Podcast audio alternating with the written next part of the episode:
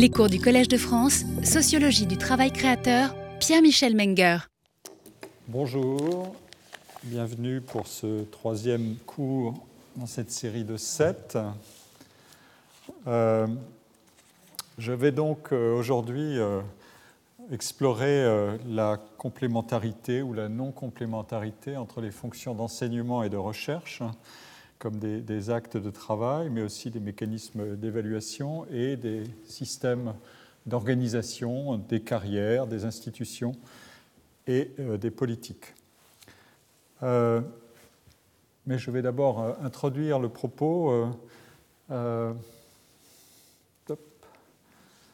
faut-il que je puisse y arriver? Ah, Voilà. Bon.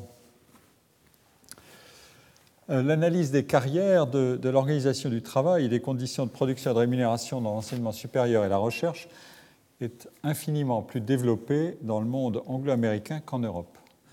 Euh, la différence, qui est vraiment considérable, mérite en soi d'être analysée.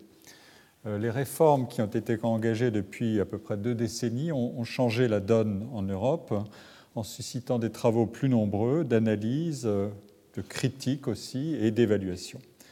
Ces réformes ont provoqué une différenciation du tissu universitaire en rendant plus visible et plus intense la compétition intra- et internationale. Euh, les changements qu'elle déclenche remodèlent les carrières professionnelles de manière sélective, notamment en raison de l'inégale exposition des disciplines scientifiques, des différentes disciplines scientifiques et des différentes générations d'enseignants-chercheurs à la compétition internationale par la recherche les inégalités interindividuelles de productivité et les variations des performances de recherche au long d'un cycle de vie professionnelle, on est inégalement productif dans une vie d'enseignant-chercheur, sont aussi mises en évidence et en mesure. Par ailleurs, à côté d'un marché interne de carrière longue, la multiplication des recrutements externes, essentiellement sur la base des performances élevées de recherche, le fameux mercato des euh, universitaires, conduit à des réaménagements dans l'architecture des organisations, dans l'allocation des tâches d'enseignement et de recherche, dans les principes d'évaluation de l'activité des individus et des équipes, et dans les niveaux et les mécanismes d'incitation à la productivité ou à l'excellence, selon le vocabulaire qui est devenu euh, omniprésent l'analyse de la relation euh, symétrique entre, ou plutôt asymétrique, entre les fonctions de recherche et d'enseignement est en fait un levier très efficace d'étude de ces transformations. L'association de ces deux activités rapproche dans un même emploi des profils d'exercice et de réussite dans l'activité qui sont en réalité très dissemblables. Les formules qui ont été adoptées pour coter différemment ces actes de travail et pour différencier les organisations universitaires selon leur performance de recherche sont des mécanismes explicites de stratification. Et tous les changements actuels euh, provoqués par la globalisation du monde de la recherche et du marché euh, de l'enseignement supérieur renforcent cette asymétrie. Les personnels d'enseignement deviennent plus substituable s'il s'éloigne de la frontière avancée de la recherche, alors que l'organisation des activités de recherche confère une importance croissante à la concentration de masse critique de talents pour élever la productivité individuelle et collective de recherche. Et sans surprise, en présence de fortes considérations de réputation, la tension entre les missions de recherche et d'enseignement augmente un problème qu'on identifie euh, dans les sciences sociales et économiques comme un problème de multitasking, de tâches multiples, se pose.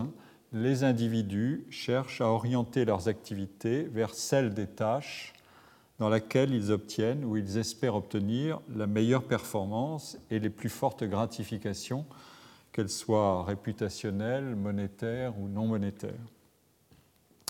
Et si nous nous déplaçons maintenant au niveau des organisations universitaires, des établissements, des universités, des centres de recherche, nous allons demander qu'advient-il de la liaison fonctionnelle entre l'enseignement et la recherche quand se développe la compétition entre les organisations et qu'avec cette compétition croissante se développe aussi l'outillage métrologique, je veux dire la mesure, les classements, les palmarès, les indicateurs de qualité, de performance, qui sont destinés à comparer euh, des performances des organisations aux différentes échelles pertinentes, nationales, continentales, mondiales. Il se trouve que le pouvoir de signalement réputationnel que vaut à une université la qualité de ses recherches est largement supérieur à celui que lui vaut la qualité de son enseignement. Il faudra expliquer pourquoi. Je propose tout de suite deux explications pour commencer. D'une part, la production de connaissances étant euh, compétitive, cumulative et diffusée dans l'espace public, la sensibilité des producteurs et des consommateurs de connaissances, et les producteurs sont aussi des consommateurs de connaissances, puisque ce sont les chercheurs eux-mêmes et les doctorants, cette sensibilité à l'égard d'un écart perceptible de valeur des individus, des laboratoires, des organisations universitaires, elle est considérable. D'autre part, l'élargissement de l'audience des travaux de recherche et l'exploitation des performances de recherche en termes de réputation sont typiquement sujets à ce qu'on appelle des, économies d'échelle qui sont spectaculaires grâce à l'utilisation des technologies. On appelle ça des technologies de consommation jointe. Le coût de diffusion des résultats de la recherche ne varie pas avec le nombre de ses utilisateurs. Vous pouvez atteindre une communauté mondiale de chercheurs en un clic euh, si vous avez rentré les adresses de ces chercheurs dans votre base. A l'inverse, la production in situ d'un enseignement avec les interactions les suivis d'étudiants qu'elles comprennent, à une productivité qu'on dit stagnante ou largement stagnante. Elle n'augmente pas, elle est stable, euh, assez stable. Euh, c'est une des caractéristiques que pourra éventuellement, mais ce n'est pas certain, modifier euh, l'enseignement online et ce qu'on appelle les Massive Online Open Courses. L'organisation, je veux dire l'université ou un institut de recherche, n'est qu'un niveau en fait intermédiaire de l'analyse. Il faut relier quatre niveaux dans l'analyse la situation de travail et la carrière professionnelle des individus, l'architecture des organisations, les politiques publiques et la compétition sur un marché mondial d'enseignement et de recherche. Par exemple, les organisations sont conduites à se différencier, à se concurrencer dans l'espace national. La plupart d'entre elles demeurent en Europe majoritairement alimentées par des financements publics, même si leurs ressources se diversifient. Les financements publics sont principalement alloués maintenant dans beaucoup de pays en fonction de performances mesurables. Dans ces pays, en Europe, et par exemple avant les autres au Royaume-Uni, le New Public Management, ou ce qu'on a qualifié de société de l'audit, euh, a adopté le principe de l'evidence-based management. Euh, on ne fait rien sans avoir des éléments de jugement et de mesure à disposition pour prendre des décisions. Toute allocation de moyens doit être justifiable sur la base de ces données mesurables qui peuvent être soumises à expertise et à contre-expertise. Donc la rente de situation n'est pas une solution, pas plus que l'opacité ou les droits simplement acquis. La mesure de la performance est donc le produit d'une double injonction. Il faut justifier euh, l'allocation importante de ressources publiques nationales ou locales vers l'enseignement supérieur. C'est ce modèle de euh, la société de connaissances et de la croissance endogène dont j'ai parlé, et il est légitime de comparer plus systématiquement des modèles d'organisation de recherche et d'enseignement qui ont été rendus commensurables euh, par la diffusion des pratiques évaluatives et par les innovations en termes de métrologie, en termes de sciences de la mesure euh, des activités. Euh, les controverses vont elles aussi bon train sur ce point. Mais la concentration des moyens au nom de l'excellence, c'est-à-dire essentiellement de l'excellence de la recherche, avec ses retombées sur une partie seulement de l'enseignement, essentiellement l'enseignement au niveau doctoral, crée euh, les situations bien connues d'avantages cumulatifs et de fait une stratification explicite des établissements. Dans un tel environnement, les organisations sont conduites à adopter des stratégies de développement qui peuvent s'écarter pour une part de la production d'un bien public d'éducation. La propagation du vocabulaire performatif de l'excellence indique en effet deux choses. D'une part, elle signale le décloisonnement des systèmes nationaux d'enseignement et leur immersion complète dans la concurrence internationale. D'autre part, elle met directement en valeur la dimension de recherche qui est l'activité qui a connu je l'ai déjà dit, la mondialisation la plus précoce et la plus continue, et qui est l'activité la plus ouvertement et la plus lisiblement concurrentielle.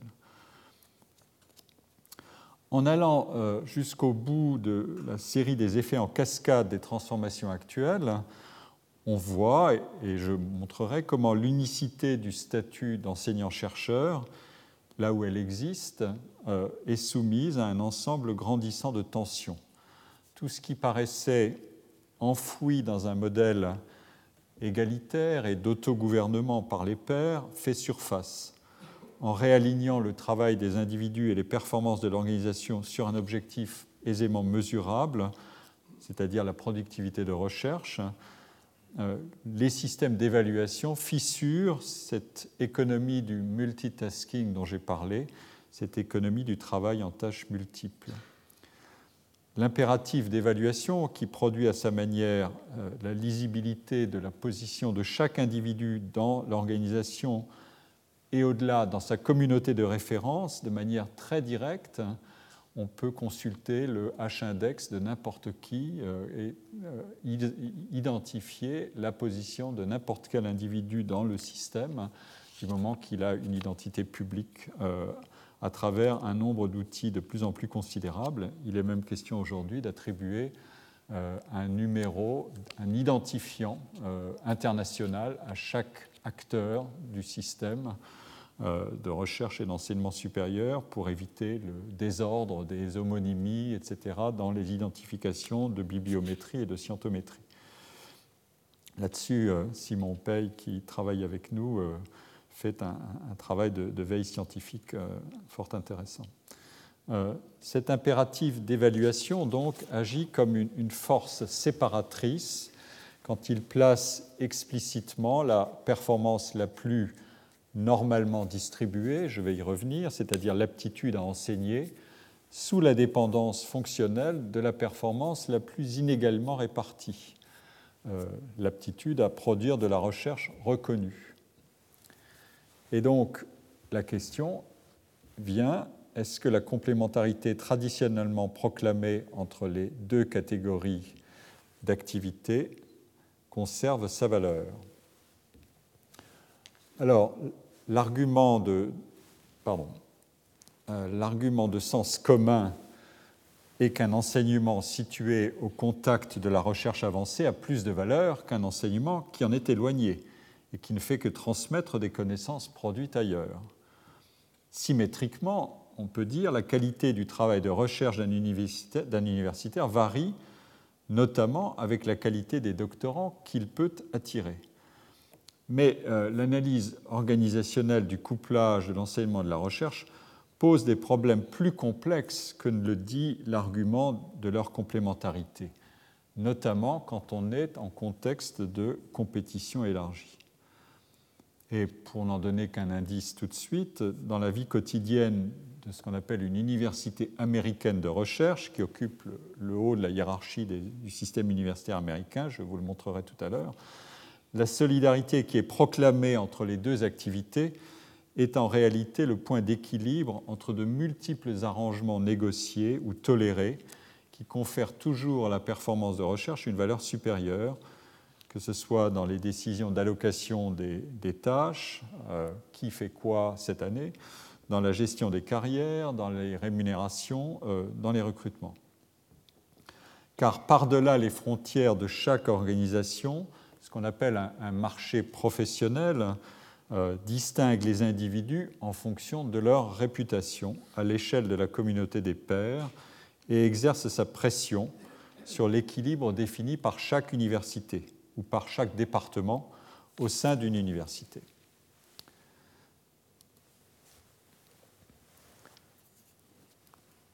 Je suis un peu en retard sur mes slides. Voilà. Alors, euh, je, viens d'en évoquer d'un mot euh, les, éléments. Les recherches, le travail de recherche et le travail d'enseignement sont des activités aux propriétés différentes. Je voudrais tout de suite vous en donner une illustration, ou plusieurs illustrations, euh, que je commenterai plus en détail lors du prochain cours en indiquant la signification exacte euh, de ces mécanismes et pour généraliser l'approche. Mais je vous présente d'abord une première diapositive euh, qui concerne l'évaluation par les étudiants aux États-Unis de ce qu'on appelle l'effectiveness, c'est-à-dire l'efficacité du travail des enseignants. Euh, aux États-Unis et dans un certain nombre de pays maintenant, mais encore en France, c'est une affaire qui est discutée et disputée. Les étudiants évaluent leurs enseignants. Euh, ça existe dans certains établissements en France, mais pas partout et pas pour tout, même dans les, établissements qui l'ont adopté. Aux États-Unis, c'est monnaie courante depuis très longtemps, depuis au moins 40 ou 50 ans, et ça s'est généralisé. Et donc, euh, il est possible de mesurer ce que vaut un enseignant, ce qui est une chose assez difficile. Pour un chercheur, euh, la bibliométrie, je vais le montrer tout de suite, est assez simple à manipuler. Euh, elle ne dit pas la totalité de ce que vaut un individu, bien sûr, mais elle fournit un des indices possibles d'analyse de la qualité. Pour un enseignant, les mécanismes d'évaluation reposent sur plusieurs types d'évaluation euh, les pairs, euh, les responsables du département, euh, une communauté qui peut s'intéresser aux actes éducatifs des enseignants, etc. Mais le cœur du système, celui vers lequel convergent toujours les demandes d'évaluation et d'appréciation des enseignants, c'est les évaluations des enseignants par leurs étudiants. Et il existe même des sites où on peut consulter pour une part ou même pour un étudiant déclarer ce qu'il pense de son enseignant euh, ouvertement. Euh, voilà. Et euh, ici, j'extrais d'un travail de deux chercheurs américains, ou du moins travail, qui ont publié dans une revue américaine, Hoffman et Oreopoulos, un article qui s'appelle Professor Qualities and Student Achievement de 2006. J'extrais l'information sur euh, la valeur de l'enseignant euh, évaluée par les étudiants telle qu'elle est appréciée sur une échelle de, 0, enfin 0 c'est problématique, de 1 à 7. généralement, le 0 n'est pas utilisé. et vous voyez la distribution des évaluations selon la hiérarchie des, emplois lecturer, assistant ou associate professor, full professor et autres. Autre, ça peut être part-time euh, ou teaching assistant éventuellement. Euh, et vous voyez que l'essentiel des évaluations se concentre sur euh, le milieu de la distribution, c'est-à-dire entre 4,5 et 6,5, ce qui est remarquable d'ailleurs. C'est une sorte de courbe, c'est une courbe de Gauss déplacée vers la droite de la distribution sur une échelle qui va jusqu'à 7 je, ne montre pas ici, mais j'y reviendrai plus tard, euh, la corrélation qui existe entre les évaluations des enseignants par les étudiants et les notes attribuées par les enseignants aux étudiants. Ce qui est un grand sujet de, méditation, évidemment. Si vous notez bien vos étudiants, ils vous noteront eux-mêmes pas trop mal. Et est-ce que ça veut dire que euh, le système est, pervers ou pas? Je reviendrai là-dessus plus tard. Euh, en tout cas, ce que je veux tout de suite dire, c'est que euh, la majorité des évaluations sont situées au centre de la distribution. C'est une distribution qu'on peut appeler normale, qui indique que, sous de bonnes conditions d'exercice, l'essentiel de l'acte d'enseignement peut être accompli euh, à la satisfaction de la majorité des étudiants et la majorité des enseignants obtiennent ce type d'évaluation avec quelques variations selon le, statut, mais qui ne sont pas considérables.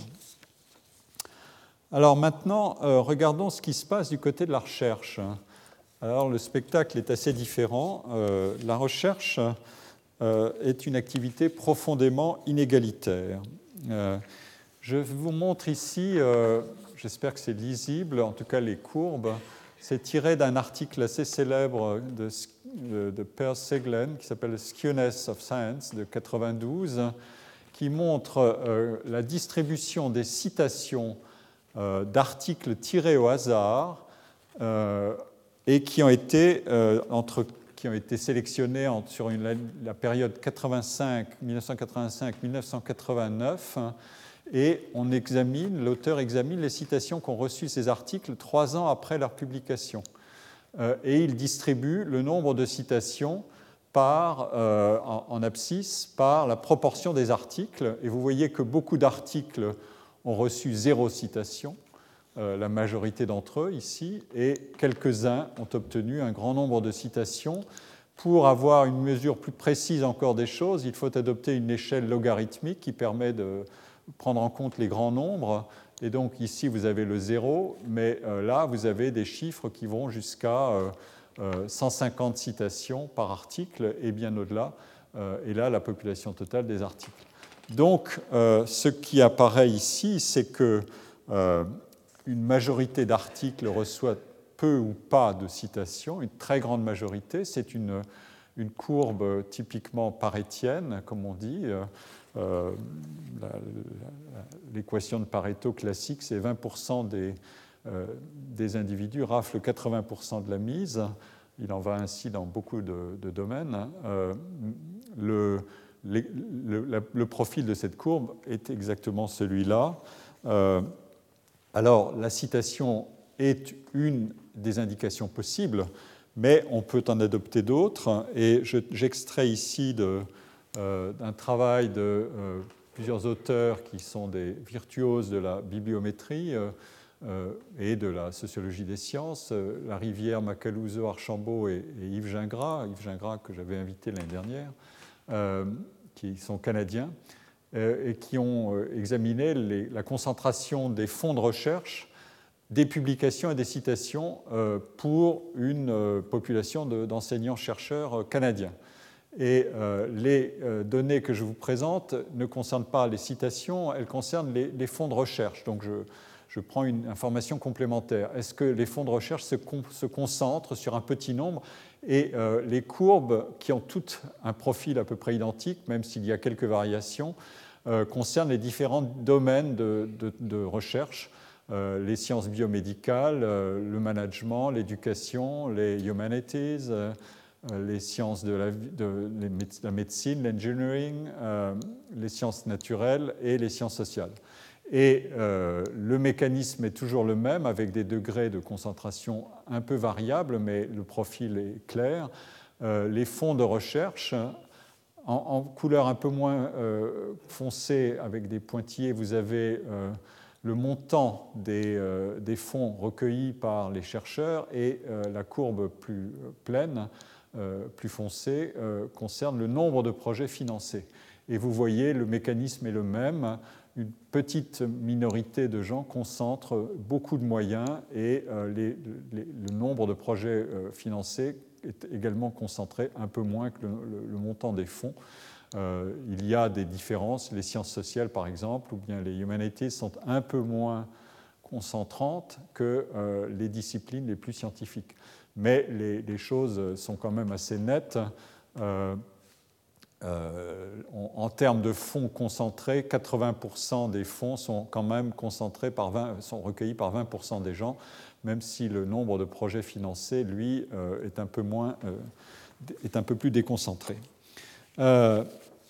donc, la, la, situation est intéressante. vous avez, de fait, une association de deux métiers, de deux activités qui ont des profils extraordinairement différents.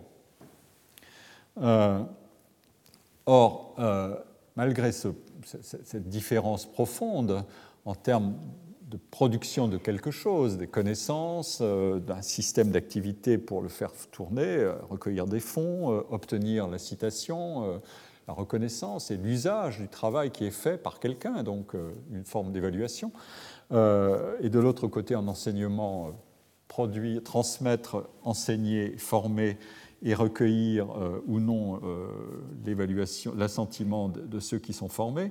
Malgré ces différences-là, ces activités dans l'organisation dominante du travail académique sont associées et imbriquées. je parlerai de travail académique parfois pour contourner euh, la, formulation dichotomique qui est euh, travail scientifique, travail enseignant ou enseignant-chercheur. Le travail académique, c'est le, vocabulaire, disons, euh, anglo-saxon. Donc la question qui se pose, c'est ces tâches sont-elles donc intrinsèquement complémentaires?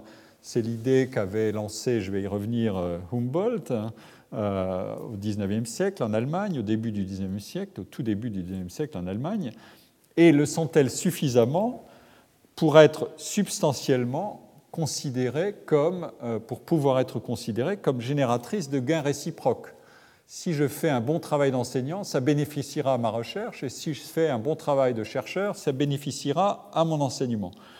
Ou alors sont-elles trop distinctes pour ne pas être séparées et spécialisées? Dans ce cas, ce sont des activités rivales euh, dans la définition d'une fonction, d'un emploi, euh, euh, avec le problème de à quoi donc allouer son temps et son effort et ses motivations. Et l'hypothèse inverse de celle de Humboldt, c'est celle de, mettons, pour donner des noms propres, Condorcet-Newman, je vais, je vais y revenir. Ou alors, doivent-elles être découplées de manière endogène, euh, c'est-à-dire non pas a priori, mais en fonction de ce que révèle l'activité des individus dans le temps, au fur et à mesure que les séquences euh, de travail se déroulent. Et une fois que des, une succession d'épreuves de professionnalisation académique sont mises en œuvre, euh, qui permettent de distribuer en quelque sorte les individus sur des profils différents ou de leur demander de se distribuer sur des profils différents. Euh, la structuration des carrières, mais aussi celle des institutions, sont directement dépendantes des réponses à ces questions. Euh, les statuts d'emploi peuvent varier, peuvent faire varier la combinaison ou la spécialisation des tâches selon qu'on est tenured, comme on dit, c'est-à-dire qu'on est en poste permanent, ou non tenured, euh, simplement encore en attente de, cet emploi-là, ou alors simplement contractuel. Euh, deuxièmement, les évolutions de carrière peuvent varier en fonction des performances dans l'exercice des différentes tâches prescrites. Régulièrement, on voit ressurgir l'idée qu'il faudrait adopter pour l'enseignement le même système de récompense et de, visibilité externe à l'institution qu'on peut avoir pour la recherche. Je lisais euh, dans une dépêche d'une agence spécialisée sur les questions d'enseignement supérieur qu'une université de Bourgogne euh, avait créé un Teaching Award, euh, une récompense pour l'excellence de l'enseignement, et il en existe beaucoup depuis très longtemps, par exemple aux États-Unis. Troisièmement, les fonctions dans lesquelles les individus seraient plus aisément substituables, c'est-à-dire les fonctions d'enseignement, si la courbe est normal, euh, vous voyez que, euh, en gros, ça veut dire que dans de bonnes conditions, et à condition que j'y mette euh, le soin et l'effort voulu, je peux faire un bon enseignement et un autre enseignant qui a été sélectionné pour le faire, c'est-à-dire qui a passé les, épreuves de sélection, qui a fait sa thèse et qui a été coopté, le fera peut-être aussi bien. donc, la question c'est donc si les individus sont substituables, des fonctions dans lesquelles les individus seraient plus aisément substituables peuvent être dotés de conditions d'exercice qui évidemment sont moins favorables que celles euh, de la recherche dans lesquelles la performance engendre des gains qui peuvent être jugés stratégiques de prestige, de réputation, de compétitivité, mais aussi de financement. Euh, je vais y revenir tout à l'heure. À cet égard, euh, il y a des cas qui sont des expériences quasi naturelles, euh, qui sont spectaculaires. Je donnerai l'exemple de, l'Angleterre, enfin du Royaume-Uni tout à l'heure. Et ces différents avantages sont à la fois monétaires et, non monétaires. des rémunérations plus élevées là où une pression de marché s'exerce sur les carrières, sur le recrutement, sur les mobilités, sur les institutions.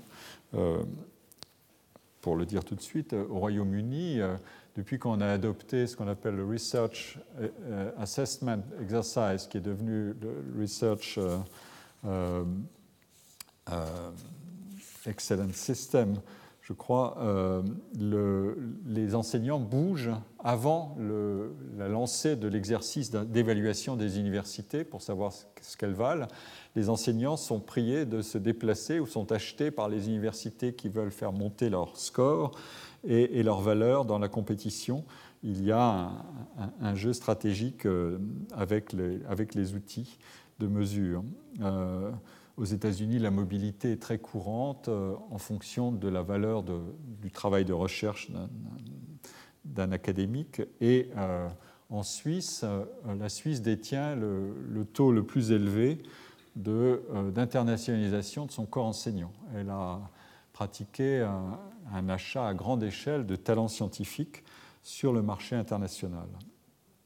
Singapour, qui est une ville-pays, recrute aujourd'hui sur le marché mondial à tour de bras euh, pour avoir euh, une visibilité euh, sur cet échiquier international de la recherche et de l'enseignement supérieur. Pour explorer ces questions, je vais partir d'abord d'une approche en termes de systèmes nationaux d'organisation des activités d'enseignement et de recherche publiques pour faire apparaître un premier niveau de différenciation avec les différents modèles soumis à différentes intensités de changement.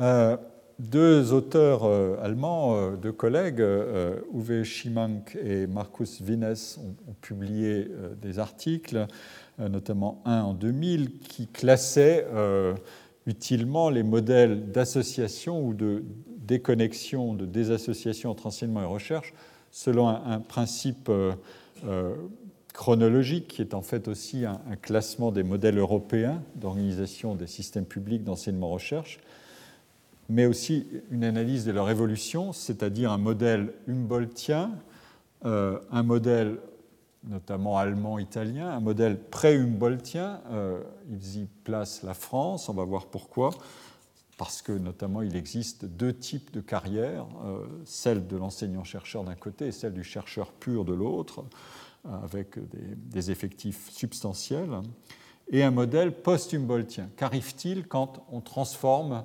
l'équilibre entre enseignement et recherche Alors d'abord, euh, euh, le modèle humboldtien. Euh, je vais peut-être tout de suite donner la citation de, de Humboldt, qui date de 1809 on fait manifestement du tort aux universités en expliquant qu'elles ne sont destinées qu'à enseigner et à diffuser la science, alors qu'il reviendrait aux académies de la développer. Les sciences ont certainement été autant développées par les universitaires et en Allemagne davantage que par les académiciens, et ces hommes sont justement parvenus à faire progresser leur secteur grâce à leur, fonctionnement d'enseignants. Car le libre exposé oral en présence d'auditeurs, parmi lesquels se trouvent toujours quantité de personnes qui réfléchissent et qui participent personnellement à la démarche intellectuelle, enflamme à coup sûr autant que celui qui est habitué à cette sorte d'étude que le loisir de la vie solitaire d'écrivain ou le lien vague d'une société académique. Le mouvement de la science est manifestement plus rapide et plus vivant dans une université car il est continuellement reprise et relancée par un grand nombre d'esprits qui sont en outre plus puissants, plus vigoureux et plus jeunes.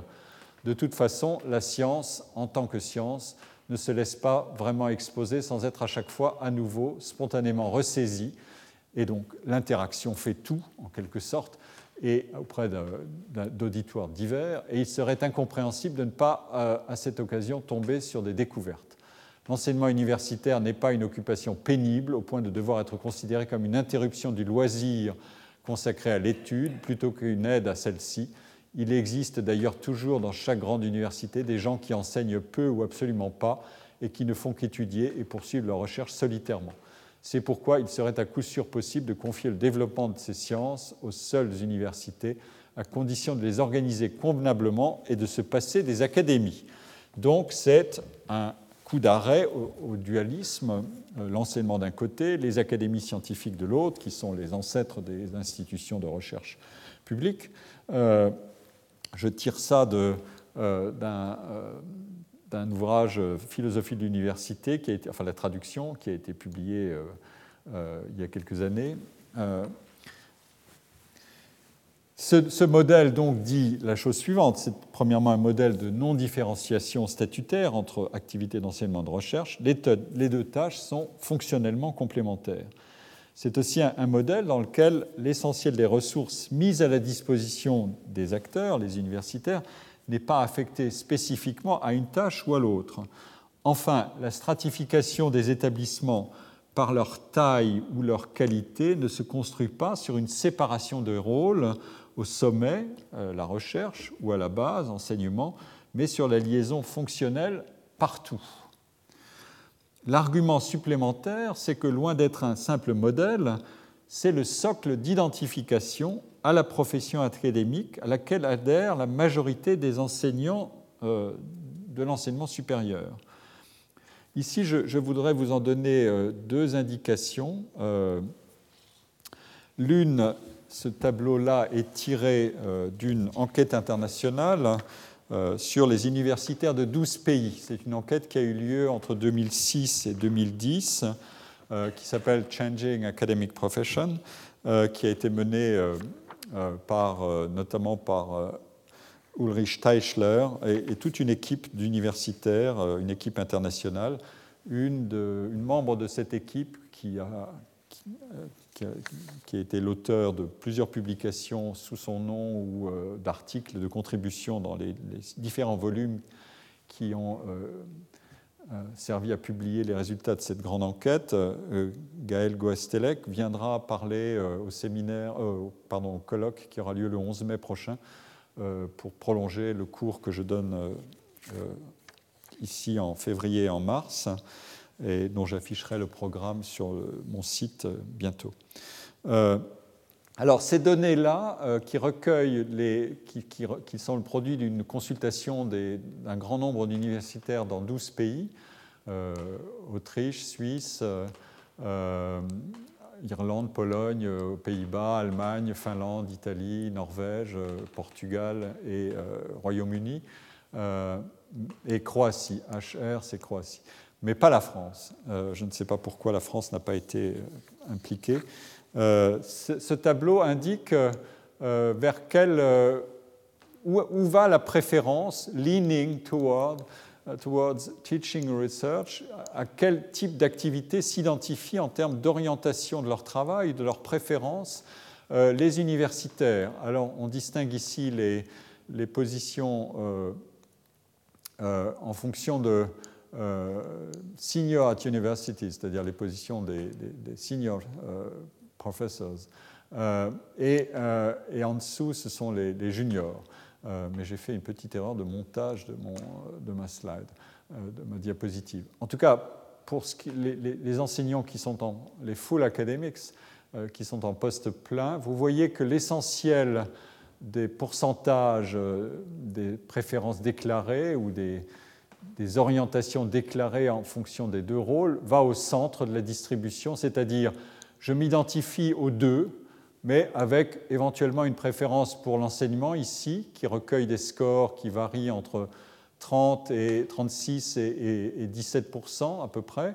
Euh, et de l'autre côté, euh, je m'identifie aux deux, mais avec une, orientation un peu plus recherche ou une préférence un peu plus recherche c'est cette ligne-là. Et les scores sont plus élevés. Ils vont de 67 euh, à 48%. Euh, donc, euh, mais c'est dans ce cadre-là, c'est-à-dire les deux.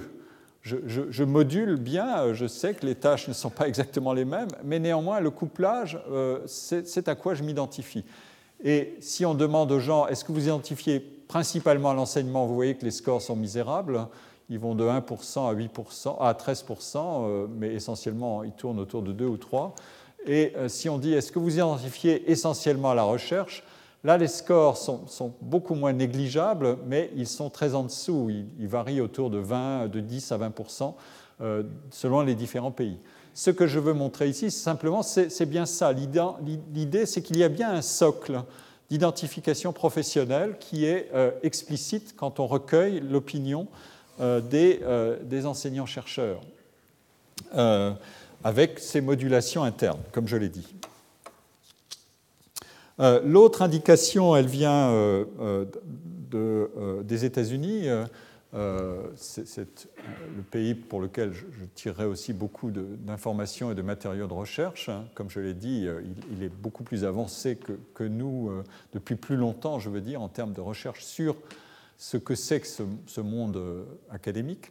Euh, ici, c'est euh, le pourcentage d'enseignants euh, d'universitaires américains qui se déclarent en accord avec l'idée que les enseignants, les faculty, comme on dit, sont intéressés à former les undergraduates, pas les graduates, mais les undergraduates. Les graduates, ça va de soi à un certain niveau du système d'enseignement américain, là où il y a des universités doctorales. Mais les undergraduates, c'est ce que partage tout le monde euh, dans le système américain. Et ce ne sont pas des étudiants qui sont directement au contact le plus euh, direct, le plus avancé avec la recherche. Euh, ce ne sont pas encore des, futurs chercheurs. les undergraduates, ce sont éventuellement des futurs alumni, comme on dit, des contributeurs au bien-être des universités s'ils font fortune, mais ils apprennent, ce sont les, étudiants de base, si vous voulez. Donc la question sert à révéler l'orientation vers l'enseignement de ce monde. Et les deux euh, colonnes, la colonne claire indique ce qui se passait en 1969 et la colonne foncée en 1997. Et vous avez une nuance à l'intérieur de chaque colonne, c'est la part de ceux qui se déclarent. La hauteur totale de la colonne dit, amalgame ceux qui se déclarent en, accord ou en plein accord. Donc il y a une intensité euh, graduée. Et le trait qui est là indique euh, la proportion des individus qui se déclarent en plein accord. Donc euh, c'est une part, une fraction de, la colonne. Euh, et les, les, données varient à la hausse, en quelque sorte, et sont distribuées en fonction du, niveau de l'université. Est-ce que c'est une université doctorale? Est-ce que c'est un, un, collège qui enseigne sur quatre années, un master's un, collège de deux ans? Et ici, on, a la différence entre les sciences et euh, les humanités et l'écart entre les femmes et les hommes. Les femmes se déclarent plus favorables euh, ou plus sensibles à l'activité d'enseignement que les hommes, mais euh, les scores sont à la hausse des deux côtés au cours du temps. Donc on peut dire que ce système-là a bien rempli son rôle dans son unité, en quelque sorte, socle. Il dit, euh, nous produisons des étudiants, nous formons des étudiants, c'est le, cœur de l'activité, si on veut, et il n'y a pas à revenir là-dessus.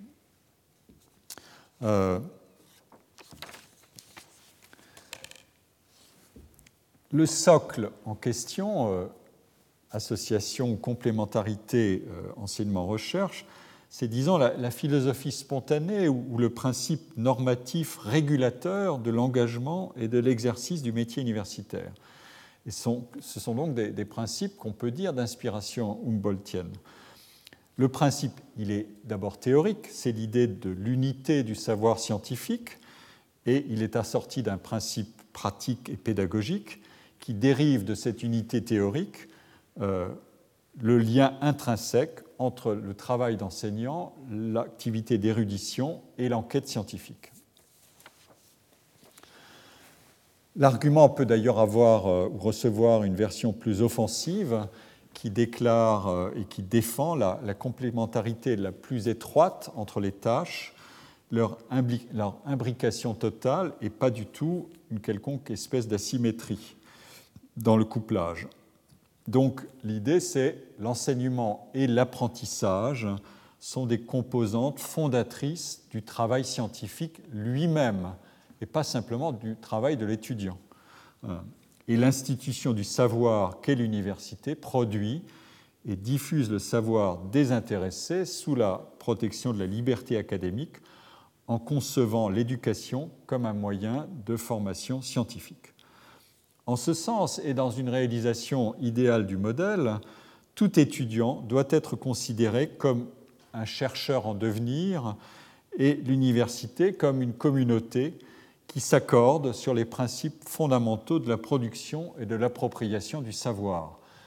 en Grande-Bretagne ou en Royaume-Uni, où il y a beaucoup de débats sur les réformes qui ont visé en, réalité ou qui ont abouti à disloquer en partie ce modèle ou cette complémentarité des rôles, il existe une multitude d'articles qui défendent l'idée que l'étudiant est un chercheur et qu'il faut analyser le savoir produit par l'étudiant autrement que sous le simple, la simple loupe d'une asymétrie euh, radicale entre la fonction de, recherche et la fonction d'enseignement. Donc le ciment de cette conception, c'est aussi euh, la nature désintéressée, non pratique euh, du travail, abritée d'une instrumentalisation du savoir par des forces ou des intérêts externes qui pourrait sélectionner et hiérarchiser les savoirs désirables et utiles et qui pourrait éventuellement briser le socle de, l'autonomie et de la liberté pluraliste du travail académique. Sur ces deux versants, je veux dire celui des enseignants et celui des apprentissages par les étudiants. Euh, cette formule de la complémentarité intrinsèque et de la non-différenciation comme norme régulatrice est à statut d'emploi donné une norme et une formule égalitaire qui fait correspondre le travail des enseignants-chercheurs avec une autonomie collective adossée à des règles de non-substitution entre les actes de travail. C'est un modèle qui, dans son incarnation historique, ne connaissait pas les mécanismes d'évaluation individuelle des performances et qui est aussi revendiqué aujourd'hui par tous ceux qui dénoncent les pathologies de l'individualisation des performances euh, et de leurs évaluations, et les pathologies de l'alignement des intérêts personnels sur des capacités diversement distribuées de réussite dans chacune des tâches. Les courbes que j'ai montrées tout à l'heure vous en donnent une indication. Euh, donc, si on, procède autrement maintenant cette complémentarité stricte, disent ceux qui soutiennent et défendent ce modèle humboldtien, euh, on comprendra qu'un individu euh, s'investirait davantage dans les tâches qui sont les plus gratifiantes, les plus valorisées, les plus rémunératrices, de manière, rémunératrice de manière immédiate ou de manière différée. Euh, voilà l'essence du modèle il y, a, des hypothèses implicites qu'il faut examiner, ou des postulats qu'il faut examiner. La première hypothèse implicite à cet argument de la complémentarité est qu'il est possible, sous de bonnes conditions d'organisation du travail, d'assortir correctement ou même optimalement un enseignement de qualité et une recherche de qualité. Et on comprend bien que quand on s'engage dans une carrière d'enseignement supérieur sur la base de premiers travaux de recherche doctorale et postdoctorale et des premières expériences de production et de collaboration de recherche, euh, on aurait du mal à récuser a priori l'idéal d'une complémentarité des fonctions, puisque en entrant dans une carrière d'enseignant-chercheur, on est précisément le produit d'une transmission, d'une socialisation grâce à l'enseignement et d'un apprentissage grâce à l'expérience de la collaboration des travaux de recherche. Euh, il y a même des euh, pays qui ont industrialisé en quelque sorte cette expérience euh, en recourant à la main-d'œuvre étudiante pour l'activité de teaching assistant ou de research assistant. J'en donnerai des, des, indications très intéressantes tout à l'heure, enfin intéressantes, je le pense. le deuxième postulat qui est euh, à l'œuvre, c'est que, et qui correspond à l'adhésion majoritaire des universitaires à cet idéal, comme je l'ai montré dans les, données que euh, je, viens de, présenter, euh, c'est qu'il n'y a pas, il, ne doit pas y avoir, il ne peut pas y avoir de, de distribution asymétrique ou inégalitaire des capacités à réaliser l'un ou l'autre des actes de travail euh, il n'y a que des conditions favorables ou défavorables au plan organisationnel, au plan personnel et éventuellement au plan systémique, au sens où un système de compétition dans le monde scientifique tendrait à favoriser de manière outrancière l'un ou l'autre profil et à spécialiser les fonctions pour espérer extraire une productivité plus élevée du découplage que du couplage des fonctions. Autrement dit, les aptitudes au sens de métacompétences, euh, capacité à acquérir des compétences, si vous voulez, les aptitudes à être bon chercheur ou bon enseignant sont suffisamment également distribuées, distribuées de manière normale, si vous voulez, entre les individus pour que tout mécanisme qui exacerberait la spécialisation dans l'une ou l'autre tâche rompe le pacte professionnel et communautaire euh, d'un métier où les académiques s'évaluent eux-mêmes d'abord et se contrôlent eux-mêmes d'abord. Voilà le, deuxième postulat. Le, troisième postulat, il est encore plus radical, il tient au lien entre les individus et leur organisation. L'enseignement est une production interne à chaque établissement universitaire et ne peut guère être valorisé au dehors en tant que somme d'actes et de compétences de travail réalisées par des enseignants. L'effectivité de la production pédagogique, ce qu'on appelle dans le tableau que j'ai montré l'effectiveness, euh, qui se mesure de plusieurs manières, euh, est en effet trop complexe à apprécier et à prédire pour qu'on en tire des recettes de productivité enseignante universalisables les controverses autour de ce qui s'appelle l'évaluation des enseignants par leurs étudiants sont absolument considérables. Il y a des milliers d'articles consacrés à ces sujets dans la littérature de recherche, notamment américaine. Euh, en revanche, la recherche, elle, elle traverse les murs, comme je l'ai déjà dit. Elle fournit à ses producteurs une visibilité hors de l'institution, dans la communauté académique et auprès de toutes sortes de parties prenantes. Euh, pas simplement les académiques. Euh, un, collègue américain, un sociologue, Michael Buravoy, quand il a présidé l'Association américaine de sociologie, a fait une presidential address, un discours de présidentiel pour conclure, pour inaugurer sa présidence d'une année, en indiquant qu'il y avait quatre profils de recherche dans la sociologie. Euh, la recherche professionnelle, la recherche experte, un problème est posé, on appelle euh, les experts à faire en quelque sorte à engager leur connaissance et à travailler, la recherche publique, on prend position sur des questions publiques, et la recherche critique politique, euh, ou l'activité de production de connaissances critiques et politiques. Donc vous voyez, euh, à travers cette typologie, on peut donner une indication sur les différentes parties prenantes euh, au jeu de la recherche et de, de sa visibilité externe. ce qu'il ne faudrait pas, c'est oublier les trois premières cases pour sauter directement à la quatrième, euh, pour en espérer des, profits personnels peut-être un peu incertains. Euh, donc, euh, si les choses sont bien ainsi, une activité dans les murs, une activité qui traverse les murs, de deux choses l'une. Soit l'organisation universitaire gouverne fermement le lien entre les deux types d'actes de travail et s'arrange pour que la visibilité externe acquise par un ou une académique n'ait aucune répercussion sur la distribution des charges de travail et la répartition des efforts dans les deux catégories d'activités, enseignement et recherche, mais elle doit en même temps composer avec l'éthique professionnelle d'autocontrôle et d'autogouvernement des académiques, qui revendiquent une certaine liberté d'agir.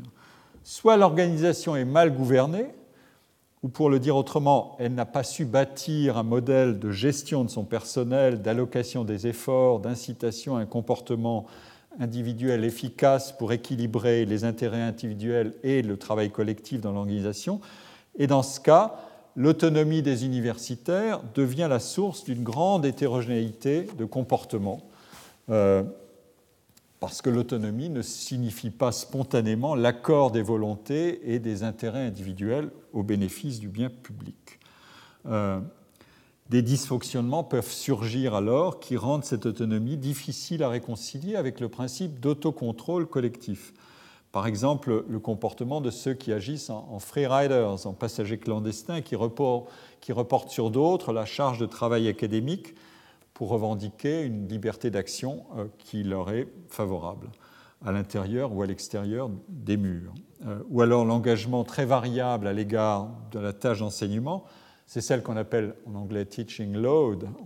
il n'est pas question de research load, mais uniquement de teaching load, euh, c'est-à-dire arbitrer en faveur de la tâche qui procure le plus de visibilité et aussi le plus de chances de mobilité professionnelle éventuelle vers une autre université. Et à travers cet engagement très variable, on peut éventuellement reporter sur autrui ce qu'on ne veut pas faire.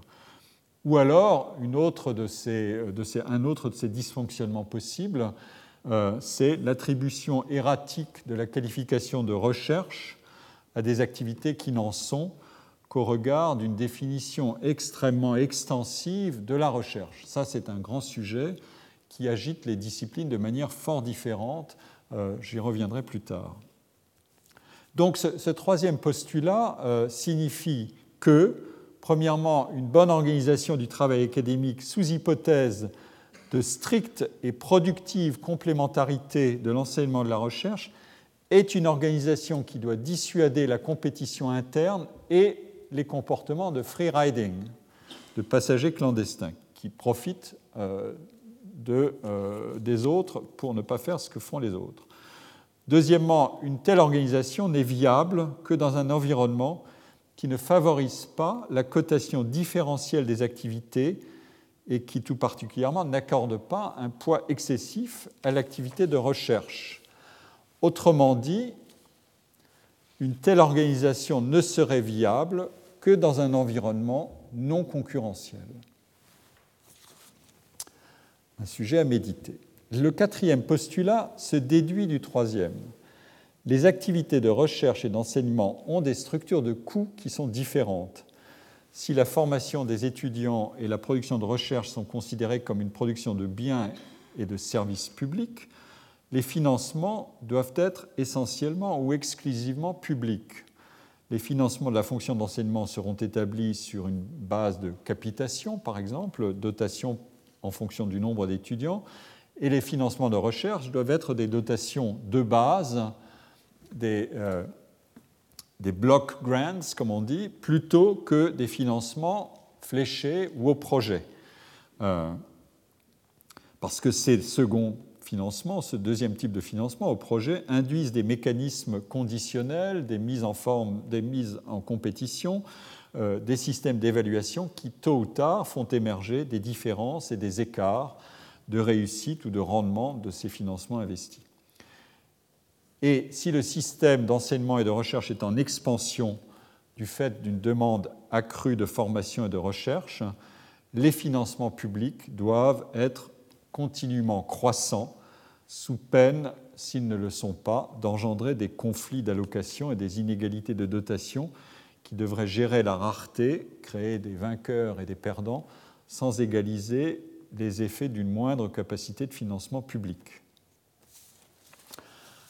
Euh, c'est un peu le cas de ce qui se passe en Allemagne, qui a été le, en quelque sorte le creuset historique du modèle Humboldtien euh, en Europe, et aussi ce qui se passe d'une autre manière, peut-être plus déséquilibrée encore, en Italie. Euh, en Allemagne, cet équilibre humboldtien des deux activités résidait dans la croissance simultanée des financements publics et des effectifs étudiants, pour préserver le mécanisme de complémentarité euh, entre les euh, deux activités. Mais euh, en cas de sous-financement, comme ça a été le cas depuis d'assez nombreuses années en Italie, ou en cas de croissance déséquilibrée du système avec une demande d'enseignement supérieure de la part des étudiants qui augmente plus vite que les effectifs d'enseignants, comme on l'a vu en Allemagne à partir du milieu des années 70, euh, quand le nombre d'étudiants a, plus que doublé en, 20 ans, cette architecture du système Humboldtien a commencé à se fissurer.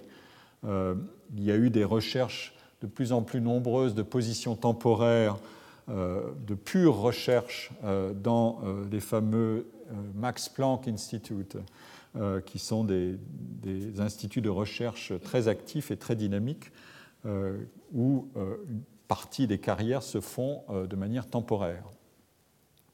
Il y a eu des mécanismes de report de la charge d'enseignement par les professeurs sur les assistants. Euh, je rappelle que le système allemand de, carrière dans l'enseignement supérieur est un système qui est plus hiérarchique, beaucoup plus hiérarchique que euh, le système français. Il y a des recherches de, financement complémentaire qui oblige à arbitrer, et tous ces mécanismes font vaciller ou ont commencé à faire vaciller l'idéal de complémentarité, ou plutôt ont introduit un, mécanisme de différenciation par rang statutaire et par concurrence entre les universités. Et euh, à partir de 2005, l'Allemagne a lancé ce qu'elle appelait l'Excellence Initiative, qui était un mécanisme d'allocation concurrentielle de fonds euh, orientés principalement vers la recherche et vers des projets spécifiques de recherche présentés de manière compétitive par les différentes universités. Cette initiative paraît avoir amplifié un mécanisme de différenciation endogène, c'est-à-dire concentration des projets financés sur un certain nombre d'universités de pointe, marginalisation euh, progressive d'un certain nombre d'universités perdantes, différenciation entre enseignement général, enseignement court, enseignement professionnel, plus marqué qu'avant, supériorité affichée des objectifs de recherche malgré la mise en place de financements incitatifs pour la qualité de l'enseignement, mais ces financements incitatifs euh, orientés vers l'enseignement étaient conditionnés au développement de certains secteurs seulement de l'enseignement. Introduction d'objectifs et euh, de critères de retour sur investissement public mesurables. On en a fait un certain nombre de critiques de cette initiative, mais euh, d'autres défendent le mécanisme parce qu'il procure euh, des moyens financiers plus importants pour la recherche. Euh, je ne vais pas en faire ici une analyse détaillée en termes de gains et de pertes, mais il est évident que le modèle Humboldtien, qui était le modèle historique allemand, a changé. je vais conclure sur ce modèle en parlant du quatrième postulat qui se déduit du troisième. Euh, non, pardon, c'est ce que je viens de faire. Euh, je, me répétais. Euh. et donc, je conclus sur cet exemple allemand. Je, ne parlerai pas de l'Italie, qui est un, sujet intéressant, mais je ne peux pas faire ici toute la comparaison internationale. J'en viens au, deuxième modèle, qui est je suis en retard sur mes slides, le modèle de Condorcet-Newman. Euh, Newman euh, est, célèbre pour avoir euh, produit des discours, un, discours pour inaugurer l'université de, Dublin en 1852 et, avoir défendu l'idée que enseignement et recherche ne vont pas ensemble. Il dit L'université s'intéresse à la diffusion et au rayonnement plutôt qu'à l'avancement du savoir. Si l'université se proposait la recherche scientifique ou philosophique, je ne vois pas pourquoi elle accueillerait des étudiants. Il y a beaucoup d'autres institutions beaucoup mieux qualifiées pour stimuler la recherche euh, philosophique et étendre les frontières du savoir que ne l'est l'université. Telles sont par exemple les académies littéraires ou scientifiques, si célèbres en France ou en Italie, euh, etc. Euh, on a d'autres cas, euh, j'ai donné un florilège de citations à droite, euh, par exemple de Thorstein Veblen, célèbre sociologue et économiste américain de gauche, de la gauche américaine, qui dit la conservation et l'avancement du savoir du savoir supérieur impliquent deux types de travail, deux lignes de travail qui sont distinctes mais qui sont réunies. Euh, le travail scientifique et euh, l'érudition, la recherche, euh, l'investigation, et deuxièmement la formation des étudiants. La première des deux lignes de travail est, indispensable et prépondérante. et d'autres citations que je vous donne. L'autre célèbre texte fondateur, c'est un texte de Condorcet qui allait dans le même sens que celui de Newman pour défendre la dissociation entre l'activité de recherche et, l'activité d'enseignement. Euh, alors, euh, cette, cette, différenciation, elle a été euh, d'une certaine manière incarnée à grande échelle dans un pays, la France. elle a été consacrée institutionnellement par l'existence depuis avant la, Deuxième Guerre mondiale, depuis 1937, date de création, je crois, du CNRS, par l'existence d'emplois publics de chercheurs sans obligation statutaire d'enseignement. Euh, Il y en a un certain nombre de ces institutions de recherche, CNRS, INSERM, INRA, INRIA et, d'autres.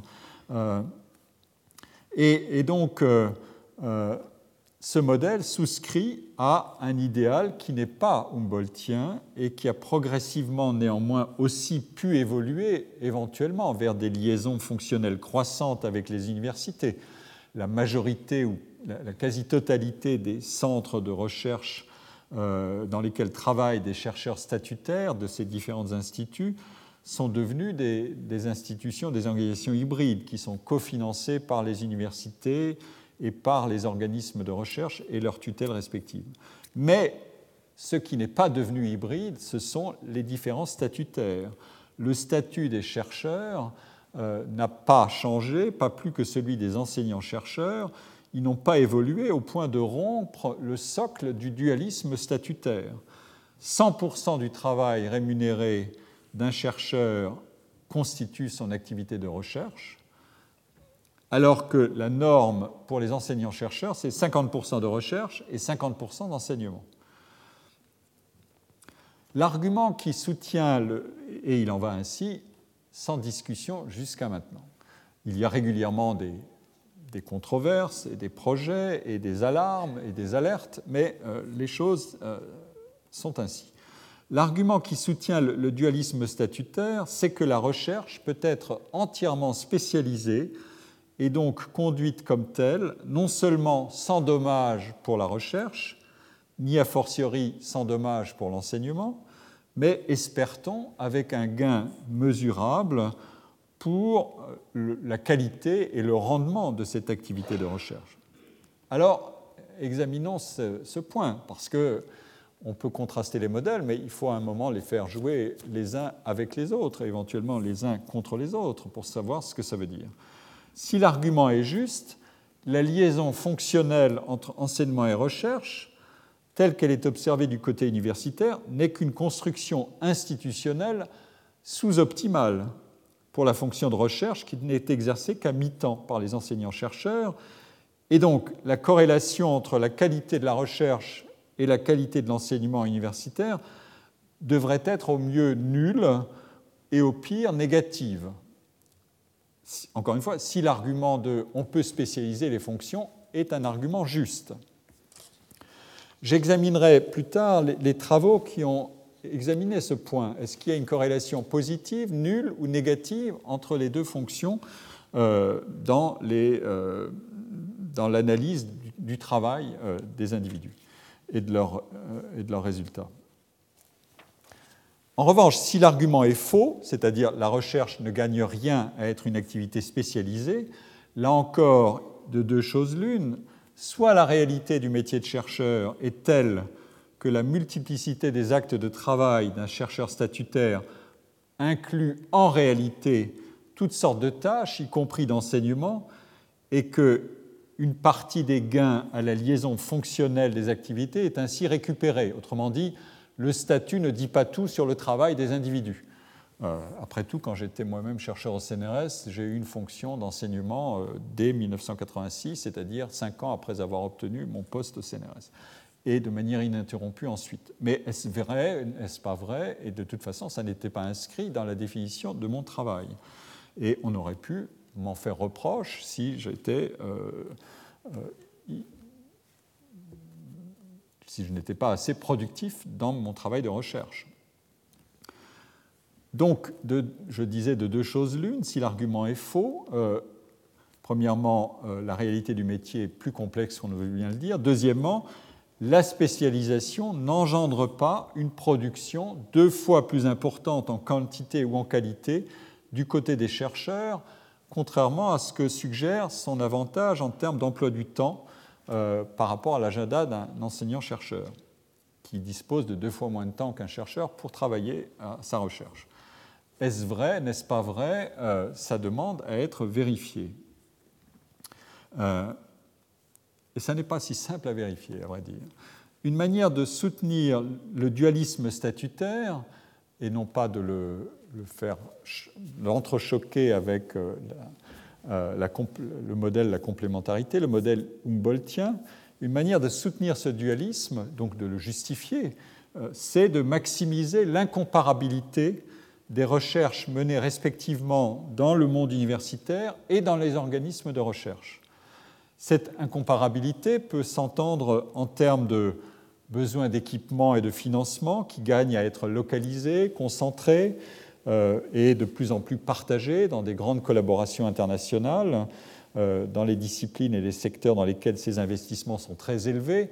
Euh, si on n'avait pas spécialisé ces activités, le CERN n'existerait pas, les grands observatoires astronomiques n'existeraient peut-être pas, etc. etc.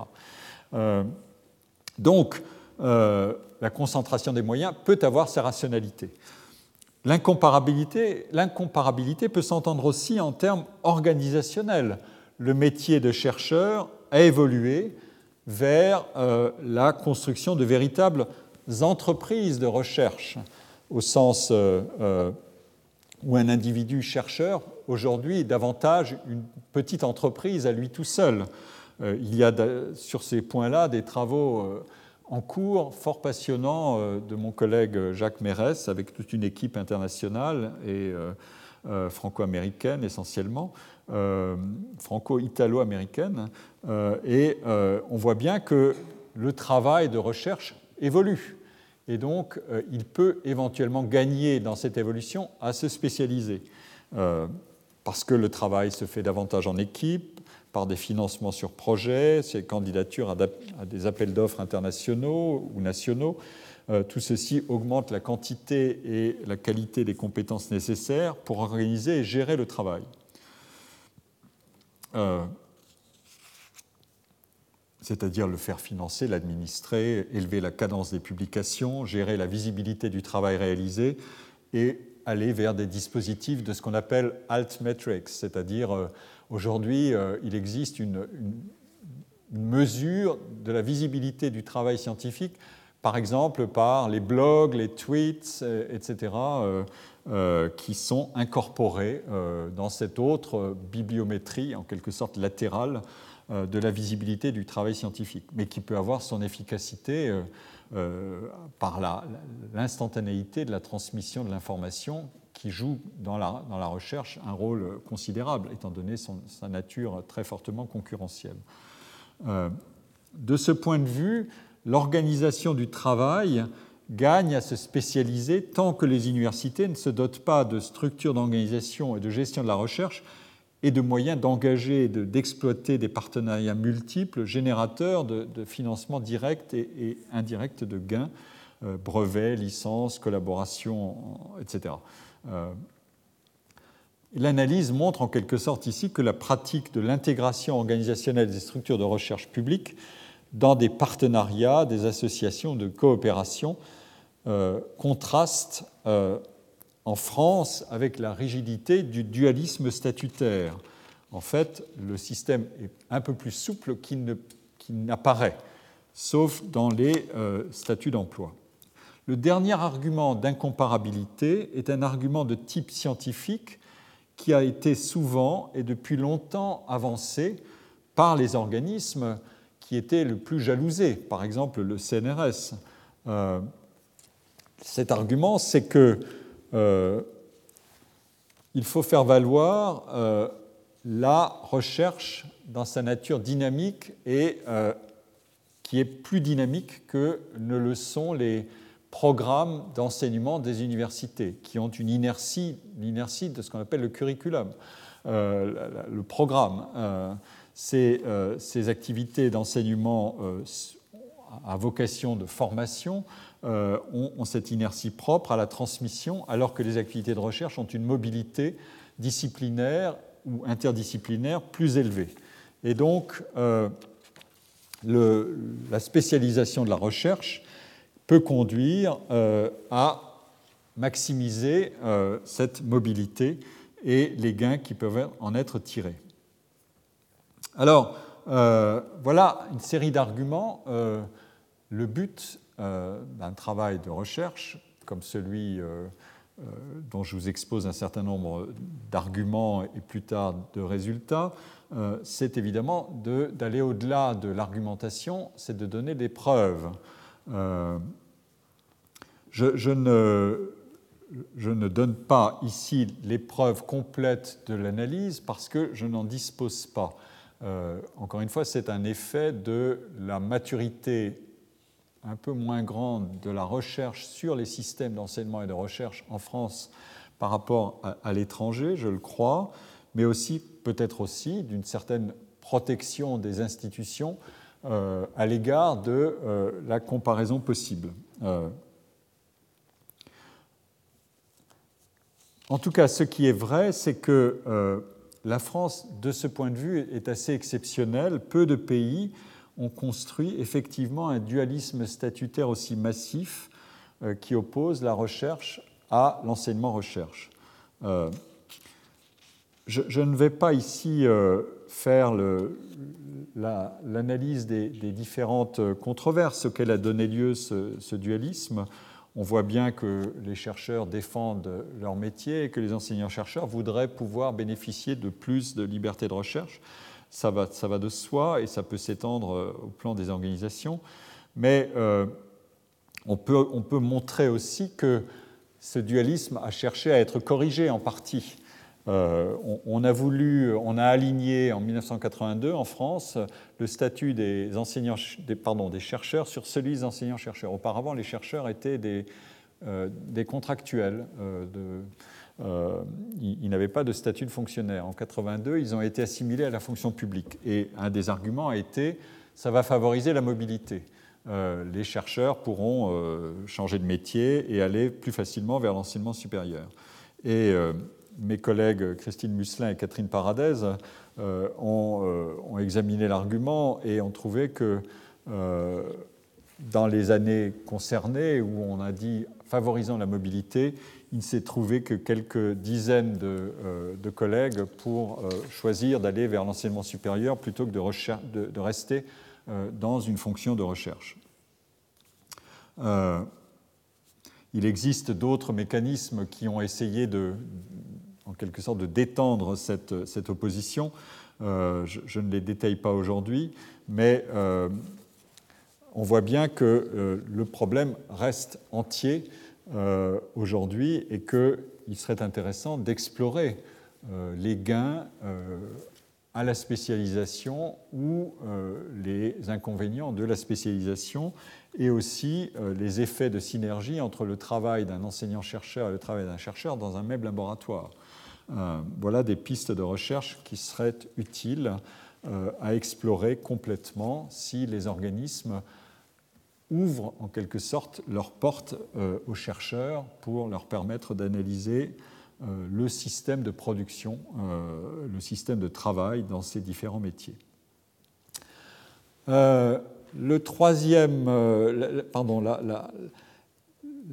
la deuxième incarnation d'un modèle post-humboldtien, ça n'est pas un choix a priori comme le, choix français à partir des années, la fin des années 30, mais une évolution tellement forte euh, dans le modèle d'enseignement supérieur qu'il euh, euh, se transforme radicalement et qu'il arrive à, en quelque sorte, briser le, socle fondamental de la complémentarité.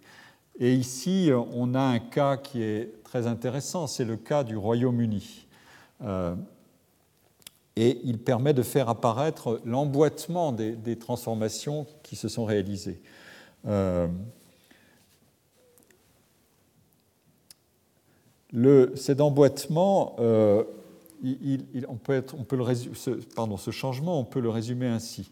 À partir des années 60, on a créé au Royaume-Uni de nouvelles universités pour élargir le tissu universitaire et pour sortir d'un système qui était largement dominé par le duopole Oxford-Cambridge.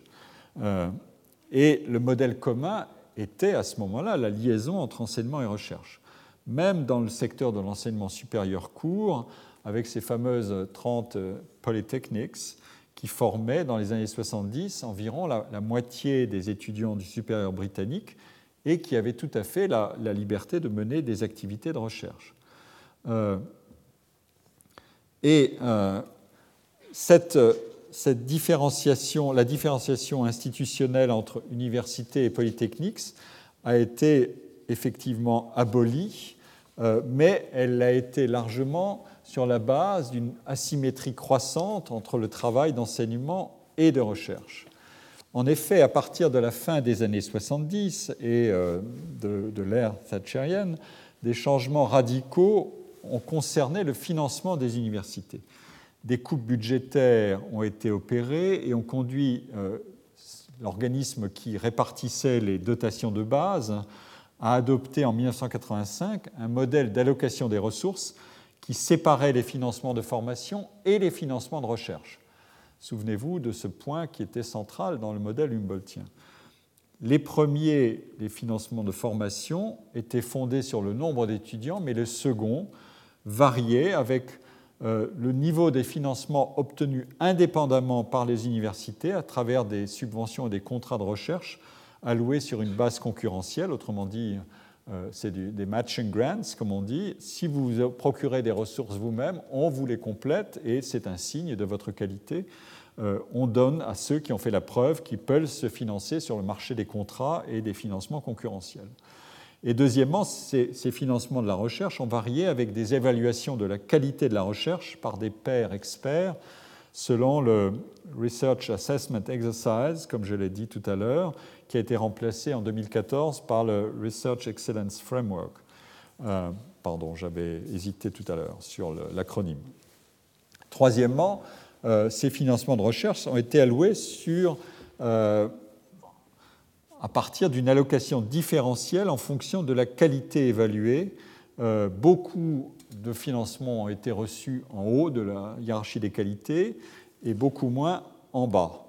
Ici, vous avez dans ce tableau, dans ces deux graphiques, la distribution en déciles euh, du moins au plus, c'est-à-dire des 10% qui recueillent le moins de fonds publics de recherche aux 10% qui en, recueillent le plus, euh, vous avez les, montants obtenus par chacune des universités qui figurent dans cette distribution euh, par, par décile.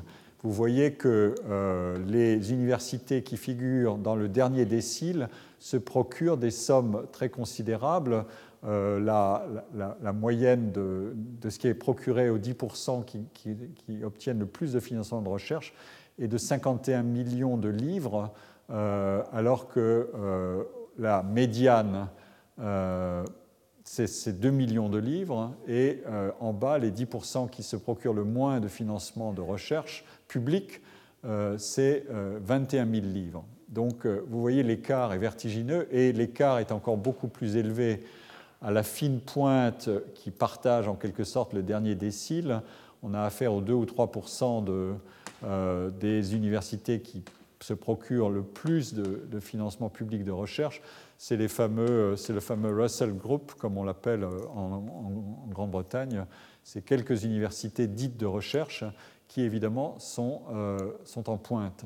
Euh, donc le mécanisme de financement dédié financement public dédié à la recherche spécifiquement n'a fait qu'exacerber en quelque sorte les écarts de situation entre les différentes universités. Et là, vous avez euh, la part du financement public de recherche dans, le financement, dans, la totalité des, moyens dont disposent les universités. Euh, l'échelle va jusqu'à 30% à peu près. Vous voyez là aussi une distribution extrêmement asymétrique.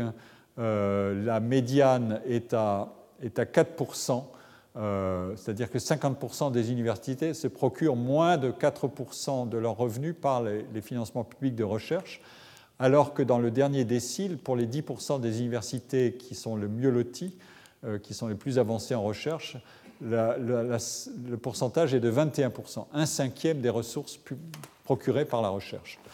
Euh, tout ceci vous donne une, indication très nette de l'ampleur de l'effet qu'a eu euh, progressivement le découplage des financements, mais aussi à travers euh, les financements, euh, le découplage des activités d'enseignement et de recherche. Simon Pey, qui a, été à terre ici l'année dernière et qui fait partie de notre équipe, a, consacré sa thèse à cette question et en avait présenté quelques résultats dans, un séminaire l'année dernière la, caractéristique de ces transformations, c'est son caractère fractal. Fractal, je veux dire, euh, euh, euh, les, changements se répliquent de manière homologue avec le même, le même profil d'un niveau au niveau inférieur et à tous les niveaux inférieurs. C'est une sorte de réplique sismique euh, à tous les étages du système.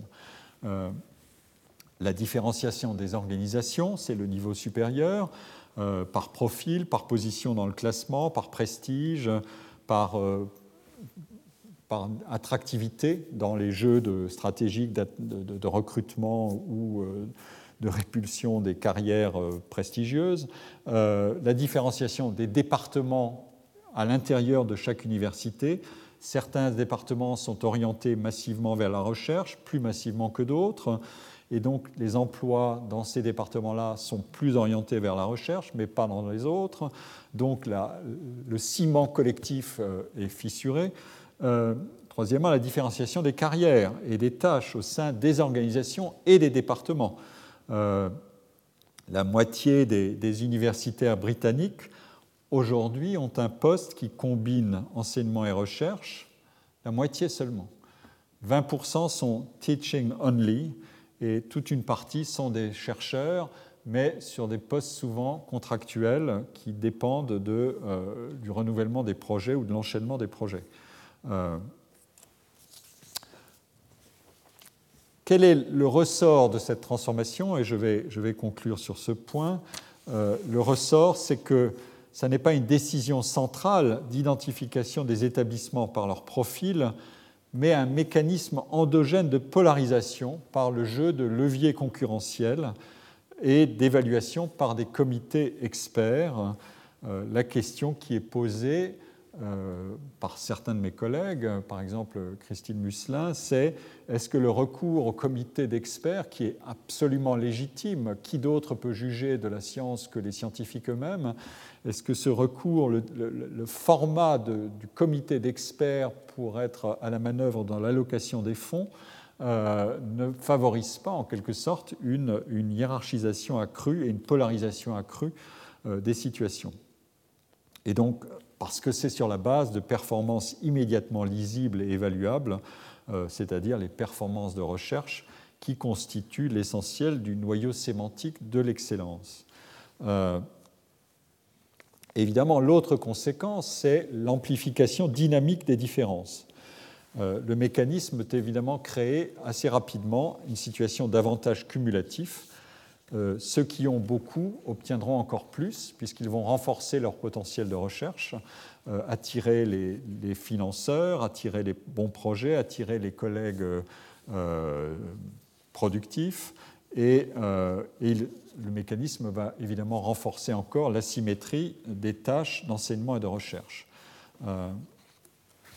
donc il y a là une formule de rationalisation économique de la spécialisation. Euh, à grande échelle, en quelque sorte, il est logique, il apparaît logique dans ce système, face à une situation de tâches multiples et de buts multiples, de privilégier les tâches et les missions qui procurent à l'organisation, au département, à l'individu, euh, encore une fois, de manière emboîtée et fractale, le plus fort gain en ressources, en visibilité, en notoriété. Euh, les, deux graphiques que je vous ai montrés en sont une, preuve euh, tout à fait, euh, tout à fait manifeste. Euh, je vais donc conclure sur ce point et je crois sur, cette diapositive qui vous donne le résultat du dernier Research Excellence Framework qui a été publié en, décembre 2014, qui montrait que tout allait bien au Royaume-Uni, que beaucoup de monde s'était impliqués dans la, course à l'excellence. 52 000 euh, academic staff, 191 euh, 000 research outputs examinés, euh, des études d'impact en grand nombre, 1900 soumissions à, cette évaluation compétitive, et le résultat était que 30% des, des, soumissions étaient de qualité mondiale, world leading, pas simplement de qualité mondiale, mais à la pointe de la compétition mondiale. 46% étaient internationalement excellents, 20% reconnus internationalement et 3% reconnus nationalement. Donc, il y a un effet, il y a effectivement un affichage de le, le, système produit, en quelque sorte, transforme les règles du jeu et conduit les acteurs à devoir adhérer à un système de compétition à grande échelle qui fissure euh, cette complémentarité euh, des actes d'enseignement et de recherche dont je parlais, euh, puisque l'essentiel ici n'est appliqué que au travail de recherche et pas à la performance d'enseignement. Le travail de recherche est commensurable, la performance d'enseignement l'est beaucoup moins. Voilà le, sens de ce type de, mesure et de mesure de l'excellence telle qu'elle est pratiquée en au Royaume-Uni. Euh, voilà, j'ai fini mon heure et demie. Je vous remercie. Je vous donnerai la semaine prochaine une analyse un peu plus théorique euh, de cette situation des actes de travail pour comprendre deux choses. Pourquoi dans la recherche il faut produire beaucoup de connaissances même s'il y a peu de citations. Euh, l'excès de production est structurel et il est nécessaire. Et deuxièmement, pourquoi les notes ont connu une inflation euh, vers le haut, la qualité des notes du côté des, étudiants, euh, parce que l'acte d'enseignement est une sorte de contrat entre un enseignant et un étudiant, et qu'il est difficile de bâtir ce contrat sur des évaluations qui peuvent être trop sévères. voilà le, le, but de la séance prochaine et euh, elle m'introduira ensuite à des analyses de cas beaucoup plus précises dans lesquelles je produirai le modèle complet euh, des systèmes tels qu'ils existent aujourd'hui au, plan international. Merci pour votre attention. Retrouvez tous les enseignements du Collège de France sur www.collège-2-france.fr.